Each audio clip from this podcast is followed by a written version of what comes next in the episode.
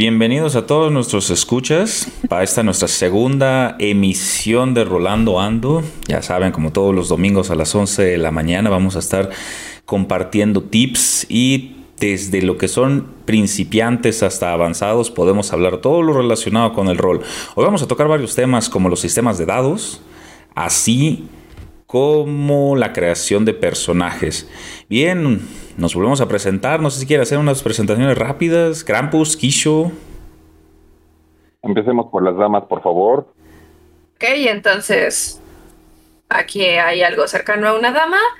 Soy Kisho, eh, personaje jugadora novata, con muchas preguntas y espero sin la maldición de suponer que ustedes saben lo que yo sé.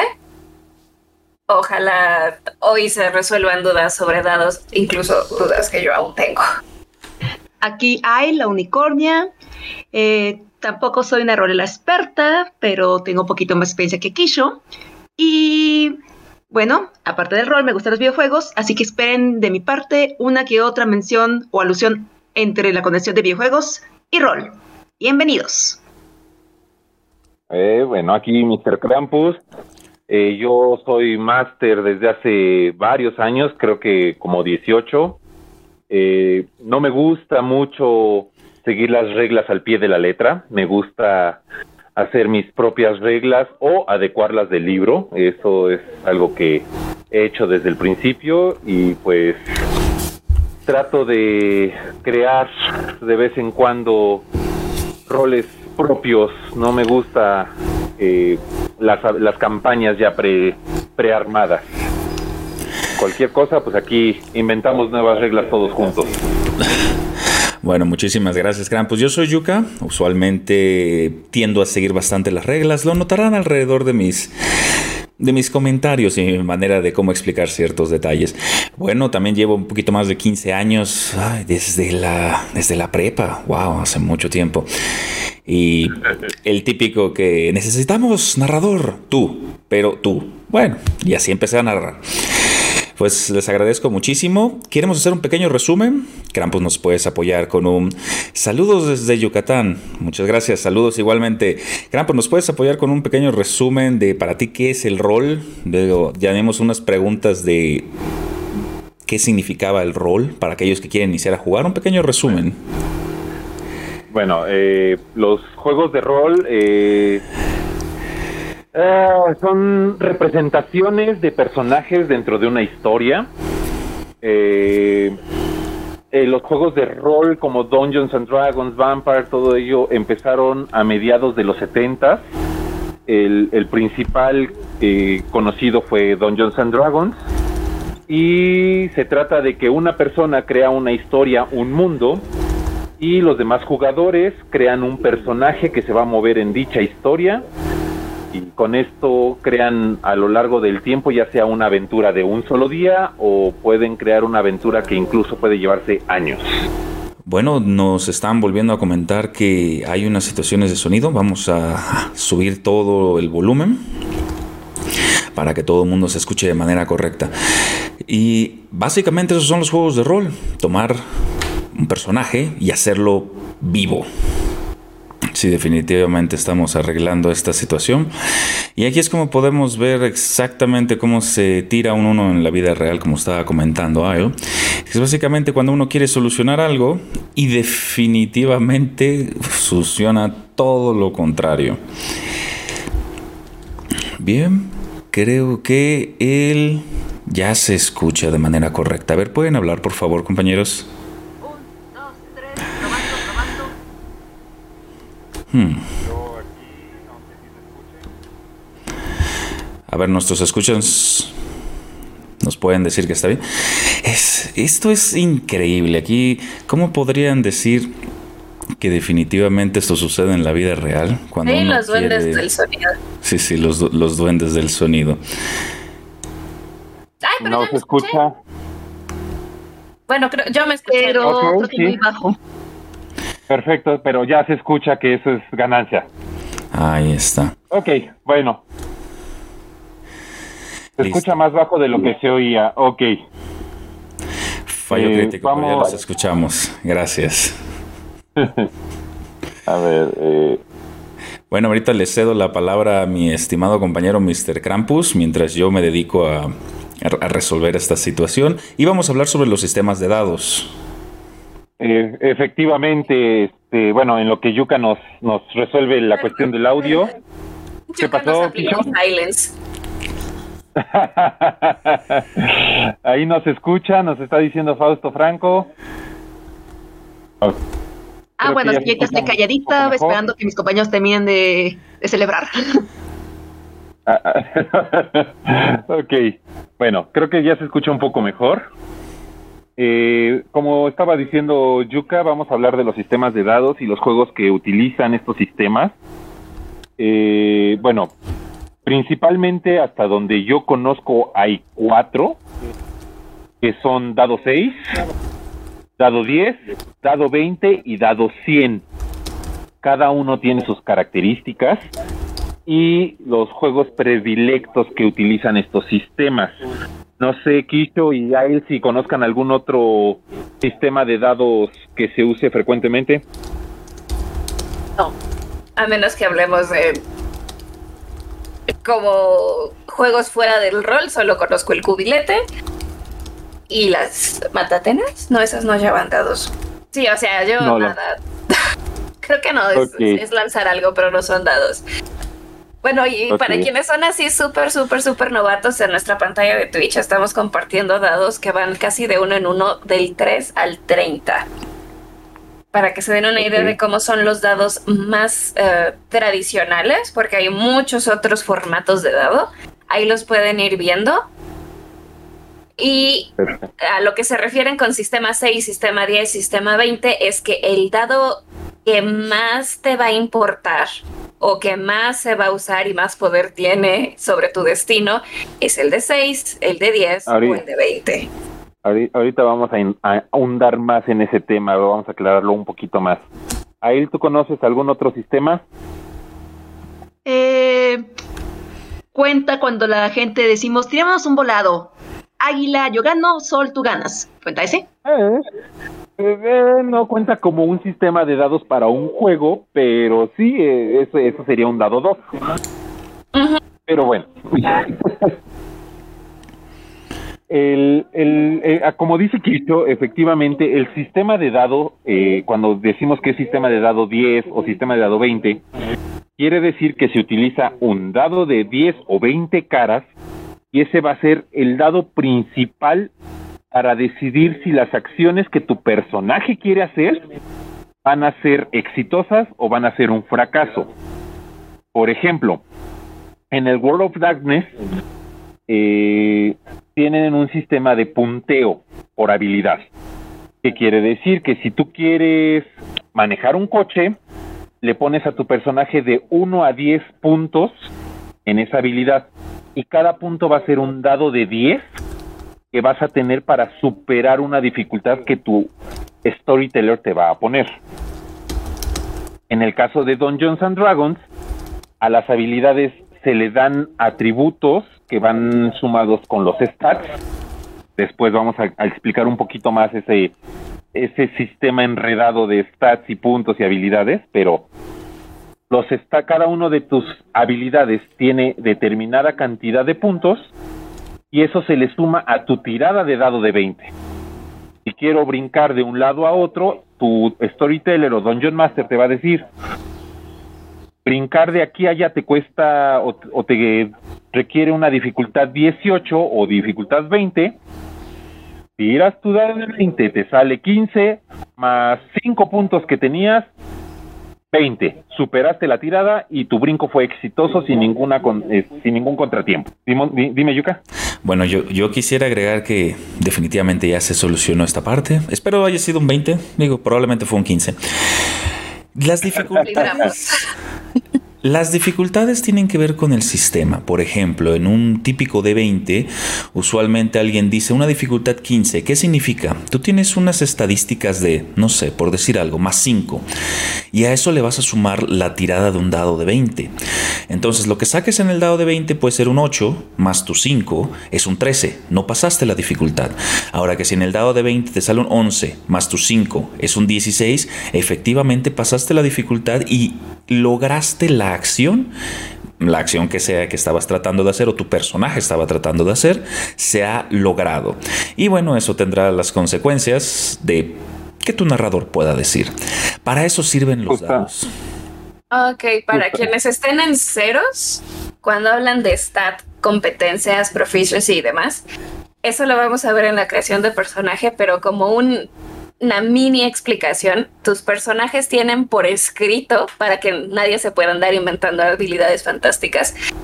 Al inicio, si tu sesión cero, tú por los dados, justamente vas a tirarlos de una manera específica y te van a otorgar ciertas cualidades. Ahí es, han visto el meme de, hay una pizquita de belleza. Ups, me pasé el lecheto del bote. Pues algo así, ¿sabes? Cuando crean sus personajes, estos dados en Dungeons. ¿Me pueden recordar con qué dados se tiran esas cosas? Dado de 6. Con dados de 6. Vamos a tirar un montón de dados de 6 para sacar nuestras cualidades. No solo son físicas, también un poco de la personalidad. Yo por la vida podría decir que, que voy por ahí con una destreza como de 8. Entonces, mi natural es ir con desventaja a la hora de hacer cosas de mucha destreza. ¿Sales? tu, tu, personaje vive con esas cualidades que se ganó en los dados. Es, es, una vida un tanto azarosa. Entonces, cuando dicen que tú tienes cuatro o tú tienes tanto en una de tus habilidades, así la sacaste, la sacaste con un dado en tu primera reunión con tu mesa. Y sobre eso tú puedes agregar, y tristemente a veces tienes que restarle puntos a tu tirada de dado. Eh, sí, esa, esa parte es triste, pero sí, en efecto hay, hay veces que tus stats no te ayudan y hacen que tu tirada a tengas que restarle uno, dos o hasta cuatro puntos porque no eres muy hábil en esa en esa parte de tu personaje. Y, y pues bueno, una parte muy importante es que dependiendo de la tirada, tu máster va a decidir qué tan exitoso o, qué, cuáles van a ser las consecuencias, como decía Yuka, cuáles van a ser las consecuencias de tu, de tu acción. Si tiras un 1, quiere decir que es una pifia, como se le conoce comúnmente, y va a ser un fracaso rotundo. Incluso en el caso de un brinco, a lo mejor te tropezaste y te terminas rompiendo un hueso. Si es un 20, se le conoce como tirada crítica, que creo que en quinta las habilidades no tienen el crítico, la tirada crítica, pero bueno, se le conoce como un éxito rotundo. Y pues en la parte de la, del relato, a lo mejor y hasta tu máster puede decir que diste una pirueta en el aire y caíste casi casi en un pie, por ese 20 que te hizo una tirada magnífica. Cabe o sea, señalar no solo... que, que este, el 1 y el 20 afecta aunque seas un pro o aunque seas lo peor del peor. Es decir, si es un personaje de alto nivel que ya, que ya tiene, digamos, aunque estemos exagerando, que ya tiene 15 en saltar, o sea que ya cumples lo mínimo para hacer el brinco. Si tienes un 1, aunque técnicamente 15, que es tu habilidad, más 1, que es tu tirada, es 16, como es un 1, fallaste. Porque aunque seas un experto, eres un humano, bueno, orco, gnomo, lo que seas. Y pues te tropiezas, porque los accidentes pasan. Y en cambio, luego, si, si al contrario, caso contrario, si eres, este, aunque seas un personaje de alto nivel, que tiene un 2 en su tirada, en su, en su stat, o sea, necesitaría, está pasando que necesitaría un 13 de tirada, si tira un 20, quiere decir que tuviste suerte de principiante para dar ese brinco. Cosas que pasan. Efectivamente, Efectivamente, como dicen algunos, hasta el mejor cazador se le va la liebre. Y ahí tu, tu máster te puede aplicar la de era una liebre siderespacial que sintió tus pasos desde Ay, hace Dios tres mío. días. ok, ok. Pero bueno, eh, se, se, regresando a la parte de los dados, eh, estos juegos, eh, en lo personal yo no conozco los juegos con, con sistema de dados 6, más que los juegos de, mesa de serpientes y escaleras y, y Risk y todos esos. Esos son sistemas dados 6, pero en cuestión juegos rol no conozco. En, en sistemas dado 10 está World of Darkness, que es toda la saga de Vampire, Werewolf, Maze, Cthulhu. En sistado- sistema dado 20 normalmente está muy específico a la cuestión fantasía, lo que es Shadowrun, Dungeons and Dragons, este Blaze, no me acuerdo cómo se llama ese Yuka, ¿me puedes ayudar? Mm, wow, en este momento no lo tengo yo en la mente, pero... No, bueno, Pitufo Filósofo no tiene el dato. bueno, sigamos. Eh, y sistema dado 100 es un sistema creado para daños masivos. Eh, eh, lo que yo conozco es Warhammer, eh, básicamente, es el que yo conozco de dado 100. Son, son juegos que se llevan muchos daños, mucho, muchos personajes simultáneamente se manejan. Son, son los sistemas que se han manejado. De ahí tenemos otros dados que por lo general están dedicados al daño o al, al uso de armas. Usualmente estos sistemas de dados tienen un propósito. Por ejemplo, hace, hace un momento que estábamos hablando del dado 6, usualmente se tiran dos dados de 6. Como muchos de nosotros sabremos desde los casinos, o sea, dos dados de 6 tienen un promedio de 7. Esto significa que las tiradas van a ser un promedio y a esto se le va a sumar nuestra fuerza, destreza, etc. Un dado de 20 tiene un 5% de probabilidad de cada uno de los números. Esto te permite a ti jugar con el, lo que conocemos como RNG o el Random Number Generator, lo que significa que los dados le dan esta parte aleatoria a nuestro juego, porque siempre se puede fallar, siempre se puede acertar. De creciendo estos dados en el dado de 10, usualmente se resta un 1 a tus éxitos. O cada uno que te salga en el dado se le resta tus éxitos. Esto significa que, bueno, tienes un 10% por número y además juegas con que se le van a restar éxitos y solamente se tiran dados. En el dado de 100 hay una apertura tan amplia que por eso dicen que son muy mortales, entre comillas. Porque, por ejemplo, si tienes una defensa de 20 y a mí me sale un 90, pues ya se superó por 70 puntos y eso hizo mucho daño. Cada 10 tiene efectos distintos o cada X número tiene efectos más fuertes que el daño anterior, entonces te pone un poco obscena esa situación. Y es por eso que el sistema es tan importante porque te define cómo vas a jugar. Existen otro tipo de juegos que utilizan otros tipos de sistemas y también depende mucho qué tipo de estás jugando. Si quieres jugar fantasía épica, Dungeons and Dragons. Si quieres jugar... ¿Cómo consideraríamos World of Darkness? ¿Como algo más de rol? Eh, ajá, algo, con, algo un poco más oscuro y más rola, rolable. No sé qué otros tipos de juegos hayan o puedan Un compartir. poco más narrativo. No es- Bueno, pues eh, eh, digo, aquí ya no estamos hablando de dados, pero tipos de rol tenemos el LARP. Que para los que no lo conocen es jugar rol en vivo, eh, literalmente hacer tu personaje, vestirte como él y actuar. De hecho, es prácticamente hacer una obra de teatro con, con los juegos de rol. Nos pregunta Tahue Lobo que en general qué sistema de dados creemos que es el mejor por su efectividad. Nos vas a poner a pelear, Tawel Lobo. Ron, Yuka. one, fight.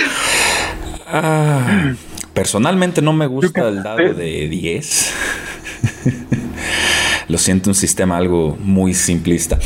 Nada más para cerrar el tema anterior, LARP significa Live Action Role Play, que como la foto que se está demostrando, literalmente te vistes y vas a jugar. Sistemas de dados que yo prefiero. No, no, no, no, no. ¿Que ¿Cuál crees que es mejor por su efectividad? ¿Cuál es más efectivo? Ay, Dios mío. Mm, Bueno, en, en- en lo que termina de, de- de pensar aquí Yuka, sistema dado 10 es el más simple.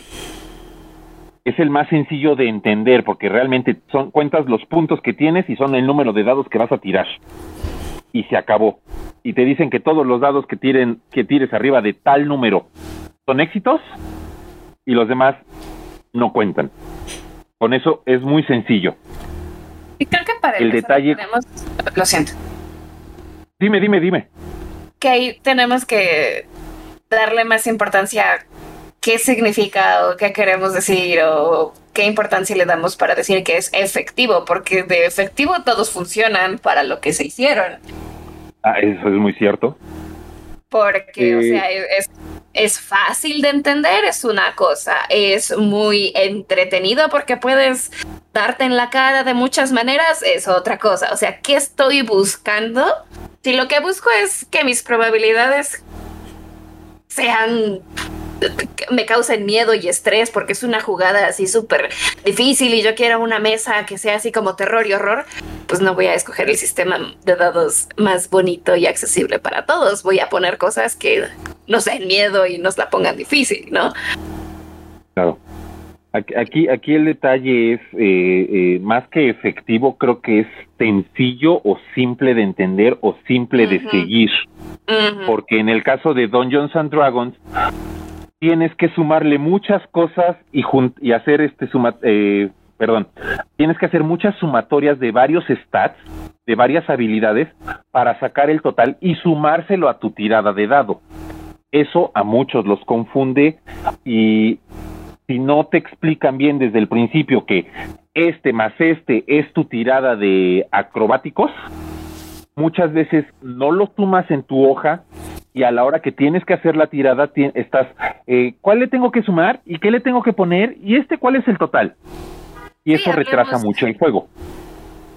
O Dime, en el otro aspecto, como yo jugué casi unos dos meses teniendo un personaje que tenía más destreza que un gato, más encanto que tres gatos juntos y una percepción de gato que siente que va a llover tres días antes de que caiga la lluvia. Yo tenía un personaje así, los dados me dieron la suerte de, de principiantes como ten, tres 18, un 17 y dos 14, haz lo que quieras con ellos. Pero como yo no tenía idea de andar sumando puntos, yo jugaba con dados planos. Es como, pues me salió un 13, ¿me alcanza? No. Bueno. Y por meses yo no le sumé mis, mis extras que Los- tenía. Los bonificadores. Ajá. Sí, mi- eh, mis bonificadores, yo los dejé pues ahí porque no sabía ni que existían, para empezar. Y otro jugador de esa tabla, eh, de, de esa mesa, perdón, eh, pues con los añísimos, sabía perfectamente hasta de dónde jalar puntos extra, ¿no? Es como, no solamente es mi raza, mi especie, mi experiencia, también es mi arma y la situación en la que tiro. Así que aunque saqué cinco en dado, tengo veintitantos totales. Tal vez es una exageración, pero para mí sonaba a que algo no cuadraba. O yo estaba jugando mal, o esa persona estaba haciendo trampa, o había cosas que tal vez no haces trampa, pero estás jugando con una ventaja que yo no tengo y esto se siente no muy justo. A ver, bueno, ahí también depende, porque pues si es alguien que ya tiene experiencia y que se ha dedicado a pues a memorizar varias cosas, pues tampoco es justo que, que la otra persona se contenga por novatos, pero sí hay que llegar a un Ah, balance no, como de que, bueno, ok, te explico, yo hago esto porque pues tengo esto, esto, bla, Sí. bla, bla, bla. Sí, sí, sí. Este, me nos decía Abuelobo que se refiere a que pues que cumplan el que cumplan con el juego sin ser complicado para, para su uso, o sea, a eso se refiere con su pregunta. Y yo acabo de caer en Eh. cuenta que he jugado en tres sistemas de rol, incluyendo uno de sistema de, de seis. Ahorita aquí hice memoria. Ok. Este, yo comencé con Calabozos y Dragones, que es un sistema de 20, que personalmente sí se me hizo más complicado de lo que yo esperaba cuando me, me- me enseñaron a jugar rol. De ahí me dijeron, vamos a jugar World of Darkness, Vampiro a la Mascarada. Ok, ¿eso es un juego de rol? Sí, y se juega con dados de 10. ¿Cómo? Y ya fue cuando me explicaban lo de sistemas de, de dados. Y para mí, pues, el sistema de 10 me ha gustado bastante, precisamente porque es simple. Y el tercer sistema de, dados que jugué fue eh, este, dos dados de seis. en un juego de rol llamado Big Eyes, Small Mouth, que en español sería Grandes Ojos, Pequeña Boca, que lo podamos como BESEM por sus siglas, que más que nada trata de, como su nombre lo indica, alude al anime o, caricatura japonesa. Voy a ser sincera, antes lo jugué una vez, no me acuerdo muy bien de qué trata porque así de traumada quedé. O sea, es mi propia experiencia la que no me hizo que me gustara el juego. A lo mejor a ustedes les gusta. Pero ahí comienzas a tirar juegos con dos dados de seis. La creación de personaje es algo parecido a Dungeons Dragons. Pero, o sea, puedes usar plantillas o puedes crear tu personaje totalmente desde cero. O sea, ese mundo de Besem es muy flexible en el sentido de que puedes animarte y crear tu propio personaje, tus propios stats, o sea, tienes la flexibilidad.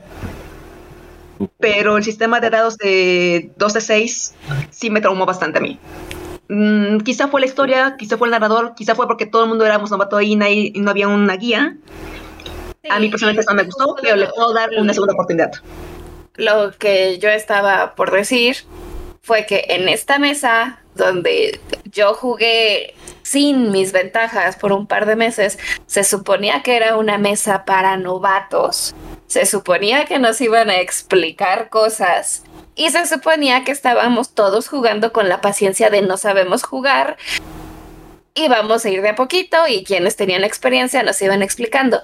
Pero las personas con tanta experiencia muchas veces ya no recuerdan las cosas más obvias, como el, pues ahí tienes una percepción pasiva de 16, eh, está en tu hoja. Utilízala, ajá. Ajá, pero yo ni siquiera sé lo que es una percepción pasiva. ¿Cómo esperas que use recursos que no sé que existen? No es que yo los tenga, no sé que existen en el juego. Aquí, A mí me avisaron de Eso. Ajá, por eso es, es como Sí, los jugadores que tienen mucha experiencia no tienen por qué contenerse, pero cuando entramos a una mesa de novatos o cuando tú entras como novato, no cometan mi error de simplemente pues aceptar lo que está pasando. Ponte necia, ponte, ponte terco y dile, no, no, no, no, no, ¿por qué tú estás tirando todo eso? Explícame. O ah. se encuentran lugares como, como este, que no les dé miedo el interrumpir tantito o buscar en internet, porque a veces abandonamos el juego por una mala experiencia, como le pasó también a Yola. Le echamos la culpa a los dados, le echamos la culpa al sistema y fue simplemente una experiencia de juego. Entonces también hay lo eficiente o lo eficaz también puede muchas veces pues perderse o olvidarse porque nos la pasamos mal. Entonces creo que ahí no, no influye tanto el cuántos dados, qué tan fácil, sino como en cuánto logré divertirme esa vez para agarrarle cariño a ese sistema de dados, a ese sistema de juego.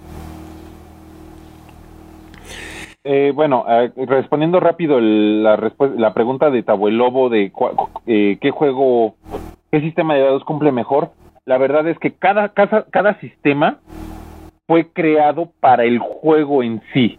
Entonces, eh, el sistema dado 10 le queda bien a World of Darkness, sistema dado 20 le queda bien a Fantasía, solo que lo que estamos lo que estamos diciendo es, es, es, algo muy muy cierto. El sistema dado 20 es un poco más complicado de, de manejar por la cuestión de los stats, de las cosas que hay que sumar y restar que eh, World of Darkness sistema dado 10 que nada más tienes que contar cuántos puntos tienes y es el número de dados que vas a tirar. Es más sencillo, es más, eh, digamos, lo así. Eh, sistema dado 10 está diseñado para tener una narrativa más fluida. En el caso del sistema dado 20, está como para meterle un poco más de intriga, de sabor a, las acciones de los personajes. Por la cuestión de la sumatoria y las habilidades y todo este, este tema. Pero cada uno de los sistemas funciona para el tipo de rol. Incluso lo que habíamos platicado alguna vez, Yuka, no, sé si te acuerdes, que podríamos llegar a jugar Vampire con sistema dado 20 Bueno, o sea, Nada más. los sistemas están diseñados para que se pueda utilizar. Tú, si eres un narrador que ya ha tenido bastante experiencia, tú puedes cambiar un sistema y jugar mundo de la oscuridad o mundo de fantasía con otros sistemas. Pero, bueno, eso ya depende de la experiencia. Sí, así, así fue creado. Este, pero bueno, eh, eh, es cuestión de qué les gusta más a unos y a otros. En lo personal, así como eh, con Ail, a ella no le gustó el, sistema de dado 6 por, por la mala experiencia. Yo mi primer eh, acercamiento con World of Darkness, que fue con Vampire, fue nefasto. A mí, eh, a mí no me, no me pongas a jugar Vampire porque no me gusta. Sin embargo, me encanta Werewolf. Y son lo mismo. Realmente son lo mismo. Pero mi primer máster de Vampire hizo que la, experiencia no me gustara y a la fecha me, me, invitan a mesas de Vampire y es no gracias. De, de hecho, eh, aunándolo un poquito con el, con el tema siguiente, ni siquiera me dan ganas de crear un vampiro. Crear el personaje me, me da mucha flojera. Pero dime de un personaje de Dungeons o de un personaje de Werewolf y los creo rapidísimo. El, el crearles la historia, el pensar en qué, cuál fue su pasado, eh, cómo van a ir sus stats. Ahora, pregunta directa para, para Ail. Cuando creas tus personajes, ¿qué es lo primero que haces? ¿Los stats o la historia? Ok, me iría por historia. Eso fue lo que dije también la sesión pasada. Yo lo cuando creo un personaje eh, me gusta saber qué es lo que va a hacer. Eh, su objetivo de vida va a depender de acuerdo a lo que me dé el narrador como material previo. Pero sí, definitivamente me gustaría primero crearle su historia para con eso ver si se va a cuadrar a lo que el narrador necesita en su mundo o si se cuadra a lo que yo quiero leer en ese momento. ¿Sí me expliqué? Ok. ¿O sí o no? No, no, no Pues, escuché tu eh, respuesta. eh, no, es, es que creo que cada quien tiene un sistema de creación de personaje muy distinto. En, en, en mi caso, yo creo una prehistoria, por así decirlo, pero si los stats no me ayudan para lo que yo tengo pensado, cambio la historia y, y la adecuo. O sea, tengo como que una idea de qué es lo que quiero y me espero al, al- a que me salgan los stats eh, adecuados, digámoslo así. Pero ese Mm, es bueno, mi sistema. eh, bueno, es que en mi caso usualmente como que me ha tocado siempre que todos escogemos como que nuestros roles y ya cuando todos decimos ya tenemos una idea de lo que queremos, vamos con las tiradas. Entonces, sí, ahorita por ejemplo comencé con una druida mm, hace poco y tuve malas tiradas. horribles, horribles. Pero pues, ni modo, pasa. Si me lo permiten. Creo que si tenemos algunos principiantes, tenemos que explicar algunas cosas más básicas. ¿Qué, ¿Cómo se crea un personaje en estos juegos de rol? Por ejemplo, eh, la mayoría de los juegos de rol en- tienen un proceso de creación. Por ejemplo, en el mundo de la oscuridad te dicen, tienes una X cantidad de puntos. Bueno, yo agarro esa X cantidad de puntos, que usualmente es 9, 11, 13, y voy rellenando las habilidades de mi personaje. Entonces aquí es fácil, tú creas la historia y le vas dando las habilidades de ese personaje a través de la distribución de puntos. En Dungeons and Dragons es una distribución más aleatoria. ¿A qué me refiero? Tú tiras una cantidad de dados, que usualmente son 4 dados de 6, a eso le quitas el que tiene el menor valor. Por ejemplo, te puede salir un 6, 3, 4, 2, que eso te da como resultado el 15. A eso le quitas el 3 y tienes un 12. Eso lo vas a utilizar para las diferentes habilidades. ¿En qué habilidades? Por ejemplo, en esta hoja que estoy mostrando, tenemos fuerza, destreza, constitución, inteligencia, sabiduría y carisma. Y aquí me encanta poner el tomate, ¿no? O sea, ¿qué significa la fuerza? Bueno, es qué tan fuerte puedo arrojar un tomate. La destreza, qué tanta puntería voy a tener al arrojar un tomate. Constitución es cuántos tomates podridos te puedes comer antes de enfermarte. Inteligencia es saber que el tomate es una fruta. Sabiduría es no ponerla en una ensalada de frutas. Y carisma es vender una ensalada de frutas basada en tomate. Algunos dicen que eso es katsu. Es un chiste.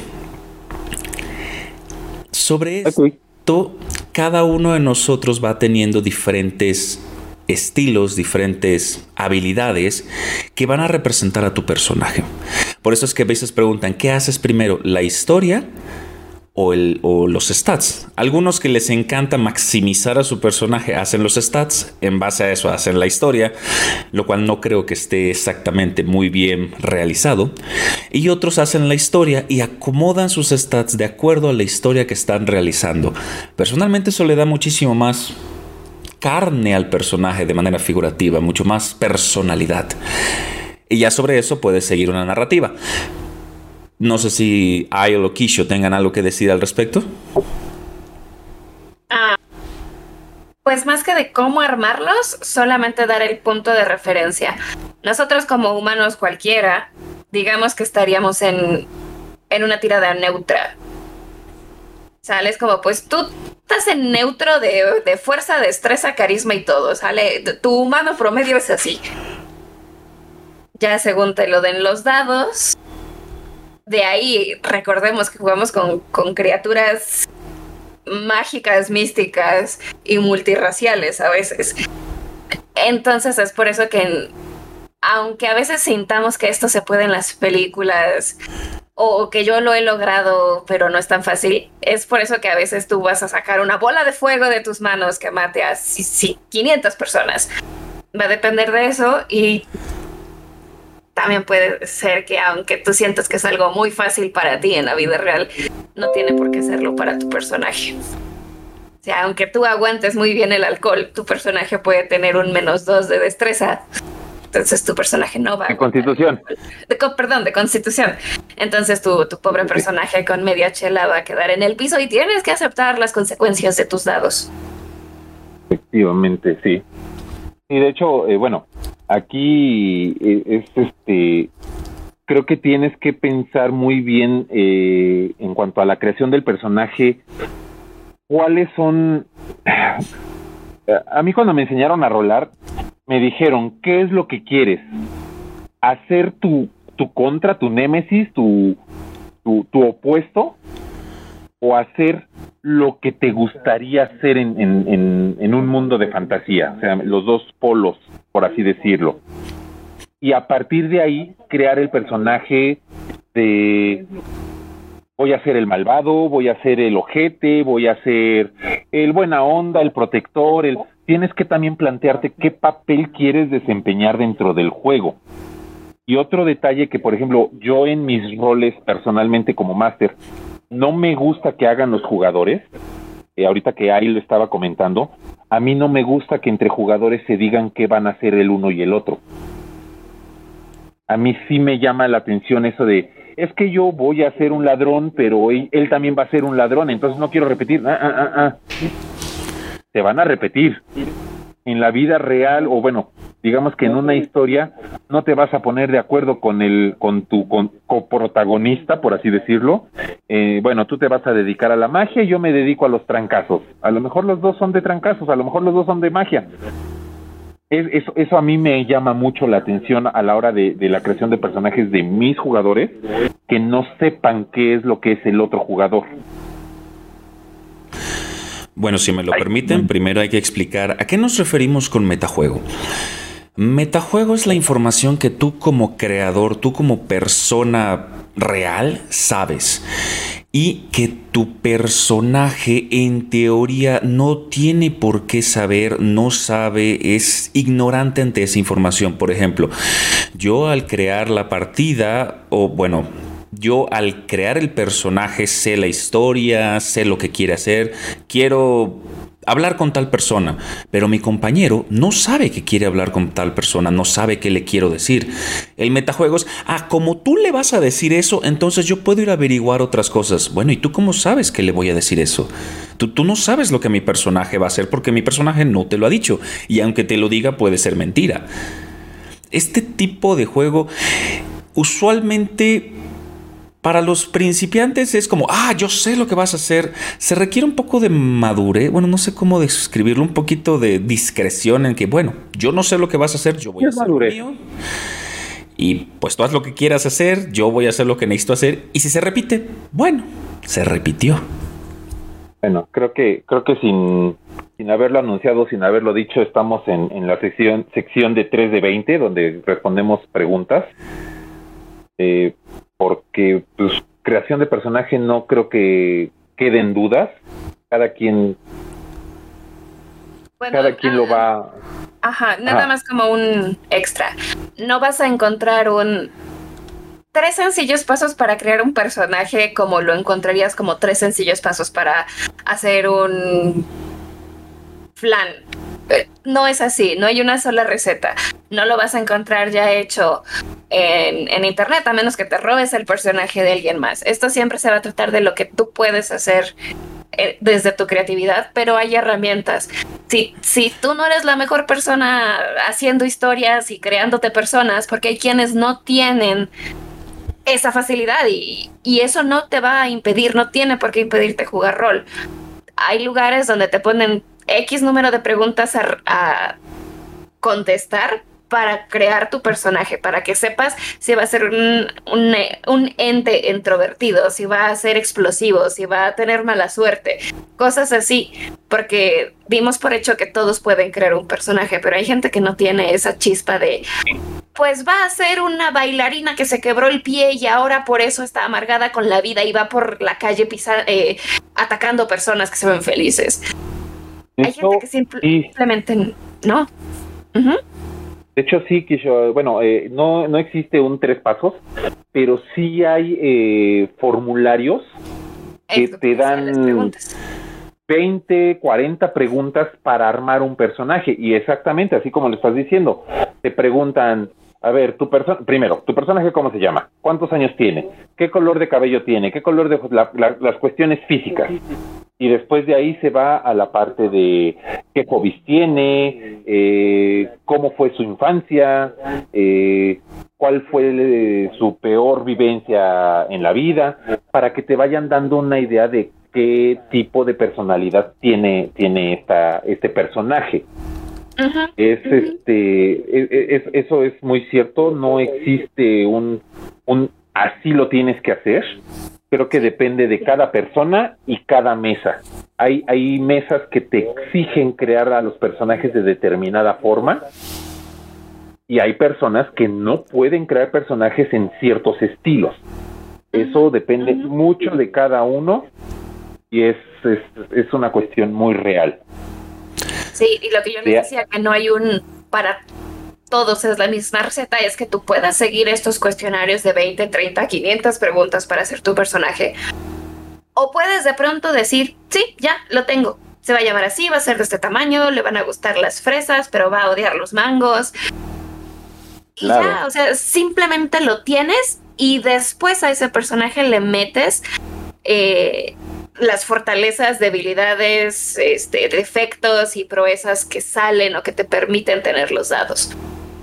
No hay un solo camino para crear tu personaje, pero existen herramientas que te facilitan este la creación de su historia de fondo o la parte de, pues mira, con estas razas o con estas clases es muy fácil poner estas historias más o menos prearmadas, como dice Omi Toledano, está bien, está legal robarte un personaje o robarte a la Mujer Maravilla y rolarla en, tu, en tu mesa, porque no tiene por qué ser súper mega original, único y especial. No tienes por qué esforzarte tanto si eso te estresa. Ok. Digo, yo no le veo el problema. puede ser tu perdón, puede ser tu pequeño trampolín para pasar la fase de los nervios, del no, no sé qué hacer, no sé cómo jugar. Si eso es lo que necesitas para que tu primera misión sea muy divertida, pues agárrate un personaje, pídele a tu máster que te haga un personaje base al que tú solo le vas a dar las últimas pinceladas y sé feliz jugando con ese personaje. Yo no, ah, no le voy a poner trabas a alguien que está empezando. Ahí sí estoy completamente de acuerdo. Sin embargo, lo que me da otra duda. ¿Personaje prearmado es más sencillo o más difícil de rolear? ¿A qué voy? Si te dicen, este es un personaje, por poner algo, un guerrero que perdió un brazo en una guerra hace ya varios años, pero quiere sentirse útil y sigue estando en la guardia, ¿puedes tomar el rol de ese tipo de personajes? Yo creo que estas partes teatrales también requieren algo de innovación, inventiva, interpretación. No sé qué piensan ustedes. Ahí sí ya depende de tu pena actoral, de si puedes o no meterte en un personaje al que no conoces bien. Eso ya es. Eh, para mí es, depende de la persona si lo va a lograr o no. Yo personalmente alguna vez le, le, hice eso a mis jugadores. Ya teníamos un rato eh, eh, como mesa como unos cinco o seis años, acabamos una historia y quisieron como que descansar a esos personajes un ratito y le armé hojas y les dije, ok, estos son sus personajes. Híjole, creo que ha sido la vez que más me han mentado la madre. Nadie pudo, les costó mucho trabajo y a nadie le, gustó el personaje. Pero en lo personal, para mí es un reto que me den un personaje y me digan, vas a rolar con esto sí puede ser un nuevo reto para un jugador con experiencia el tener que meterse en algo que no hizo a su gusto y, voluntad.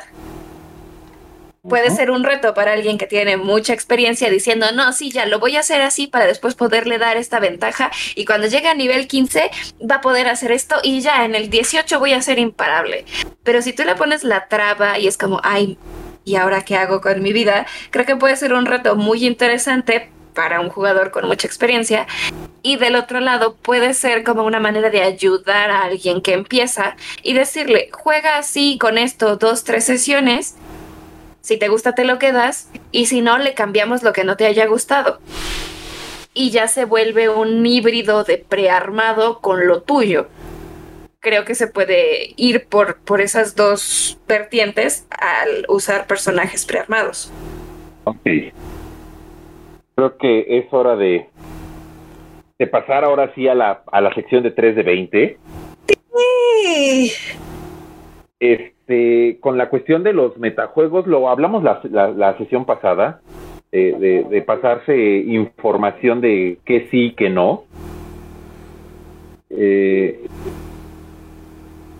bueno, Erich, además del, del, metajuego, se refería a quienes encuentran los vacíos legales y solo de ahí hacen sus partidas. Al menos según lo que nos cuenta el ah, creo que eh, en, ese aspecto de buscar huecos legales es lo que alguna vez me, me, reclamaron con, con, un personaje de... Eh, no se trata jugador contra máster y creo que eso sería buscarle los huecos legales al metajuego. Eh, ir en contra del máster o tratar de, de, fregarte al máster, eso le resta un poco de, de diversión. Si lo haces con el objetivo de meterle sabor a la historia, está chido, pero ya si le dices a tu compañero, oye, ¿sabes qué? Es que me voy a ir para este lado, tú vete para el otro, ese tipo de metajuego ya no está padre, ya está como quererle ganar a la computadora, por así decirlo. Ajá. Ya, ya, ya, ya, ya se va para otros lados ese, ese tipo de juego. ¿Por qué a mí no me gustan las personas que a veces, bueno, todo está permitido en un juego de rol y a veces se pone muy divertido? Como he platicado con mis compañeros, ¿cuál es la parte fundamental de jugar un juego, valga la redundancia? Es divertirse está para divertirse. Los vacíos legales se pueden interpretar de muchas maneras. Todos los juegos, todas las reglas van a tener vacíos que ya sea porque no se pensó, porque no se tomó en cuenta, en que tu personaje si los buscas puede hacer maravillas. Pero esto puede darse de maneras negativas como por ejemplo los conocidos abogados bueno, ya sé que a veces no los vemos de manera correcta, pero abogados en el juego es como la regla dice tal cosa, esto dice tal cosa, significa que yo puedo hacer que mi personaje pegue 10 veces, por poner algún ejemplo absurdo. Y pues eso, mucha gente busca el protagonismo sin pensar en que estamos en un equipo. E, es un juego de equipo, es, un juego en el que todos deben seguir adelante. De hecho, ahorita leyendo o preparándome para esta sesión, no sé cómo se llama, pero hay uno que es así como súper oscuro, que es el juego de anti-roll, donde todos están jugando contra todos. O sea, si esa es tu manera de divertirte, hay mesas para ti. Y sistemas. Sistemas para eso, ¿no? O sea, si tú quieres jugar a eso, a chingarte al que está a tu lado, disculpen la palabrota, pero si esa es tu meta para desestresarte, para sentir que por fin le gané al sistema desgraciado que me oprime y me asfixia, hay lugares. hay, así como de libro existe este rol donde tú puedes ir a intentar darle con todo a todos, con cada huequito legal que exista. Pero si tú quieres hacer eso en un lugar donde se supone que son un equipo, un grupo que cuida la espalda uno del otro, pues no estás en el lugar correcto. Mr. Hay, hay que tomar en cuenta una, una cuestión muy importante, pero muy, muy importante a la hora de rolar. La regla número uno de los juegos de rol o del rol es que todos deben divertirse. Si alguien ya no se está divirtiendo, hazlo saber o cámbiate de mesa. Porque no, no, de eso no se trata. No se trata de que te estés estresando, de que te estés. Eh, para eso tienes la vida de lunes a viernes o no sé qué días tengamos de, de godines o de, o de labores. El rol es para divertirse, para desestresarse, para escapar un ratito de la realidad y vivir lo que tú quieras como con un personaje. Entonces, la regla número uno siempre es divertirse. Ya cada mesa pondrá regla número dos, número tres, número cuatro. Y ya verán cada quien si se pone de acuerdo o está de acuerdo con las reglas, pero lo principal es que te diviertas en la mesa. Efectivamente, como dice Omi, eso de estar muriendo de angustia en media mesa no es muy divertido. No sé cómo alguien podría buscar eso, pero definitivamente emoción y entretenimiento. Solo para dar un ejemplo de lo que estaba diciendo Kisho, hay un juego llamado Raid. Tomas la posesión de un fantasma, pero tomas la posesión de dos ah. personajes. Tomas la posesión de tu personaje y de la sombra. ¿Qué es la sombra? La sombra es algo inherente al fantasma pero siempre está en contra de él. ¿Qué quiere decir? Yo tomo mi personaje fantasma y tomo tu sombra. Y como tu sombra, yo voy a buscar hacer todo lo posible para hacer tu vida imposible. O sea, ¿cómo? ¿Juegas dos personajes? ¿El personaje y la sombra de tu personaje? No, juegas el personaje y la sombra de alguien más. La sombra es algo que quiere imposibilitarte la vida, bajarte, fregarte, por ponerlo en otras palabras. Por ejemplo... Haz de, cuenta que Yuka, Yuka juega con mi sombra y yo juego con la sombra de Yuka y cada uno, cada uno en el papel de sombra va a tratar de hacerle la vida imposible al otro jugador. Ok, eh, tachado ese juego de mi parte. No, yo no puedo ser personajes malos, no puedo ser personajes que molesten a otros es, divertido y muy estresante, de hecho. No te preocupes, no es una sombra tan, tan, tan así. Por ejemplo, Aunque ahora, si la sombra que yo manejase fuese una sombra que trata de hacerle de conciencia a un personaje malo, eso, eso sí puedo hacerlo. Efectivamente, como dice Omi, la sombra quiere que entres al abismo, que dejes de ser un personaje jugable. Hay diferentes tipos de sombra, como el padre. El padre siempre va a buscar lo mejor para ti dentro de un ámbito un poco como, ay, ¿quieres conseguir este objetivo? No te preocupes, mijito, vendí todo lo que tenías, ahora tienes este objetivo. Nada más. Pero bueno, a ver, eh, sigamos con preguntas porque ya nos estamos metiendo en un juego que podríamos explicar un poco más amplio. Pregunta para Yuka, esta me gustó mucho y la preparamos desde inicios de semana. Dice Alex Ruiz, eh, que es un, un máster novato, dice, ¿cómo deciden qué cosas representar físicamente y cuáles no?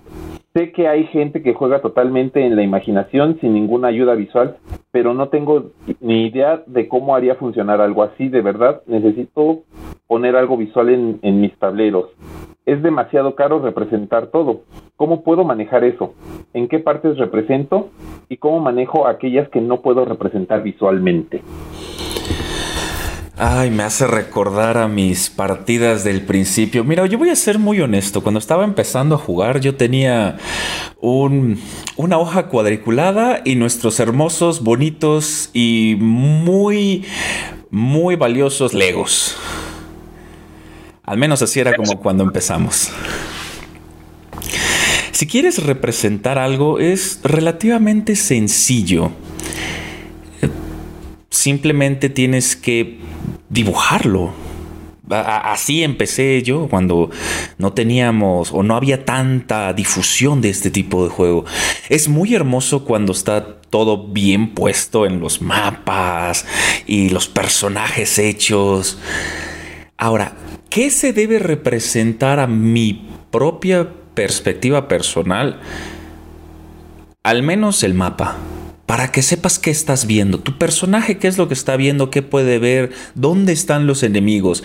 Para mí es muy difícil esta inteligencia espacial donde a 10 metros hay un enemigo, a 5 metros hay otro y te está viendo un arquero desde la torre y es como, no, pues ¿dónde está la torre y qué está sucediendo? Esto lo puedes hacer tranquilamente en una hoja, una representación. También hay programas para eso. Están aplicaciones en internet.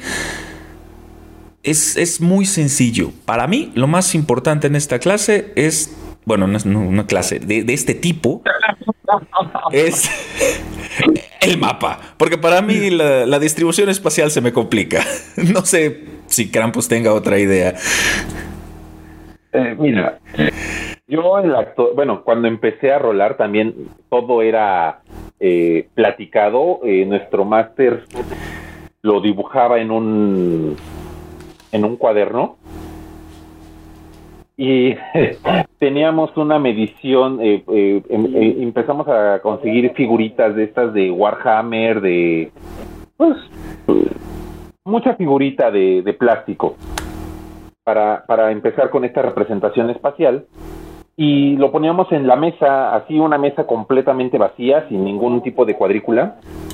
Lo que hicimos es eh, determinar una medida de movimiento, la cual era una cajetilla de cigarros. Literalmente poníamos la cajetilla en la orilla del, del, del monito y se podía mover de orilla a orilla y esos eran nuestros movimientos. O sea, también tenemos que tomar en cuenta que eso es en, los, el principio de los 2000. Ahorita la tecnología está súper avanzada y lo puedes hacer en una computadora, lo puedes hacer en tu teléfono, llevar imágenes de los monstruos que quieres representar, si es que alguno está sacado de, de, internet. Un consejo que en algún momento le di a Yuka y lo volví adicto, usen Pinterest. Sí, sí, yo estoy de acuerdo con Pinterest. Pinterest para la vida. De hecho, las imágenes que están viendo ahorita salieron de ahí, porque quien nos hizo esta pregunta juega en físico.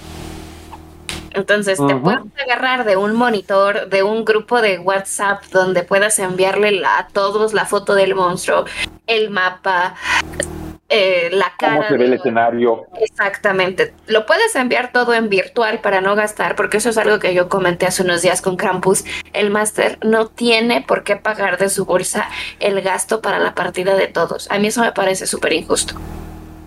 Y soy jugadora, entonces creo que es un punto de vista neutral.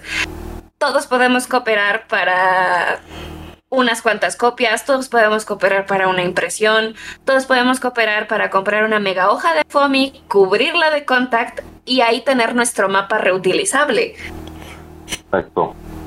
O sea, hay un montón de recursos si te metes a Pinterest y buscas material de ND, así tal cual en Pinterest eh, lo que vemos aquí ahorita con cajitas, lo que vimos con, con pasta, eh, por ahí hay uno donde hay minis, o sea, que son tus figuritas para poner en tu campo físico, que se imprimen. O sea, literal, son papelito, pegamento, una corcholata para que agarre el, a tantito cuerpo de base y ya está, gastaste 30 centavos por mini. Exacto. La verdad es que puedes hacer muchas cosas que ahorita que lo estaba mencionando Kisho, eh, creo que podríamos tocar ese tema la próxima sesión, Yuka, no sé si estén de acuerdo todos, de los masters que cobran sí, no y por qué. Ay, Dios Creo que se puede llegar a ser un tema súper controversial y muy interesante de oír los comentarios de los que nos escuchan.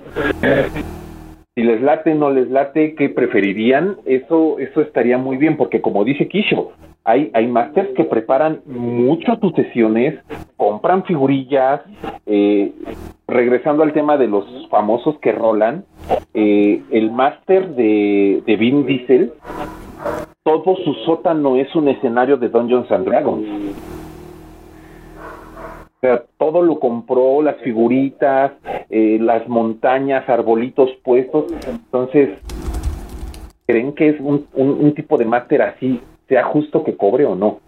Me, me, me, me llamó la atención, no sé qué digan ustedes. Digo, a mí no me parece muy controversial porque veo que hay lugares donde sí, lugares donde no, pero pues soy novata y no tengo como que esa pasión y fijación por defender a capa y espada posturas en el rol, así que escuchar a otros pues, me parece interesante. A ver, nos está escribiendo Ershkigal92. Nos va a platicar una anécdota. Empezaba el primer día de la partida. Había un ladrón, un bárbaro, y yo era el clérigo. Pues en la noche el ladrón nos noqueó sin verlo, nos robó el dinero, nos despertó diciendo que un ladrón nos había robado, pero él lo había espantado y pidió recuperar nuestras armas. De esa manera se ganó nuestra confianza y nos volvimos su super amigo. Fuera del rol, nos quedamos con cara de me lleva la que me trajo, ¿ok? sí, lo aplicó muy bien esta persona. Sí, lo aplicó muy bien. De hecho, eh, de esas anécdotas de rol, eh, bueno, aquí vamos a ventilar un poco de, de, de, la vida privada. Ahorita estamos con un rol con Yuka, en la que eh, soy un Dragonborn. Y, y, prácticamente nos ganamos un pueblo gracias a Kisho, que influenció a unos... A, a, al, Influ influenciamos al alcalde a recuperar su pueblo de unos guerreros, de, bueno, de unos bandoleros. Uh -huh. A la sí, mera hora utilicé, Ajá, sí, utilicé, uti utilicé, los dotes de clérigo para hacerme brillar y hacerme ver entre la gente que casi casi su santidad los había salvado. Hizo, tiene una hada que hizo su parte diplomática ahí para decirle yo quiero tierras en tu pueblo para que les ayudemos a reconstruir y demás. Y a la mera hora nos quedamos con el pueblo y hasta ahí vamos ahorita en la historia. Entonces, hay muchas historias muy buenas que, que, he escuchado, así como como eres, este, cuéntenos sus historias, pueden ser motivos para que alguien fomente su historia personal en, en su próximo rol. Eso está súper interesante. Y esta historia que, que, nos compartieron, me parece que la mesa se comportó como adultos, no sé qué edad tengan, pero al menos son muy maduros, porque dejaron a sus personajes actuar con la información que tienen los personajes. Ya por fuera verlo con cara de corre, corre de aquí porque estoy a punto de torcerte el cuello, se aguantaron eso y le dieron a sus personajes, pues, el, el, trato que debían. Entonces eso me parece sí. genial. De mi lado, eso que, que contaba Krampus, eh, ese día mi personaje andaba de malas. O sea, además de todo, me agarraron de malas. Se robaron totalmente todo mi mérito, porque hasta el máster agarró el mérito de mis ideas. Yo dije, pues no sé, una campana o algo así. Luego el máster les doy una pista, afuera hay una campana. Yo, ahí no me digas. Entonces, esa sesión fue de Kisho lo dice para que ustedes lo hagan y al final nadie les dice, nadie le dice a Kisho, oye, te luciste.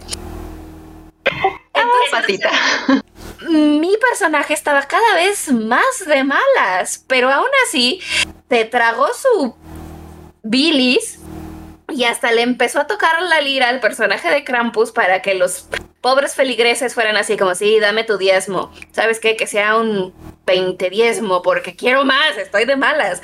Entonces, sí.